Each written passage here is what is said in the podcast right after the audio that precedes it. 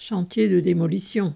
Des députés du Modem ont proposé, en plus de retarder l'âge de départ en retraite, de prolonger la semaine de travail d'une demi-heure pour financer les retraites.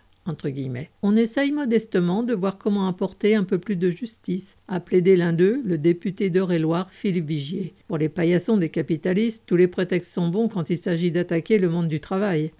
Le gouvernement, lui, a rapidement rejeté la proposition, préférant, selon Olivier Véran, entre guillemets, ne pas ouvrir le chantier du temps de travail hebdomadaire au moment où on est déjà dans un chantier qui concerne les retraites. Sans doute, les manifestations du 19 janvier sont-elles passées par là? Attaquer les travailleurs, oui, mais un chantier après l'autre, céder.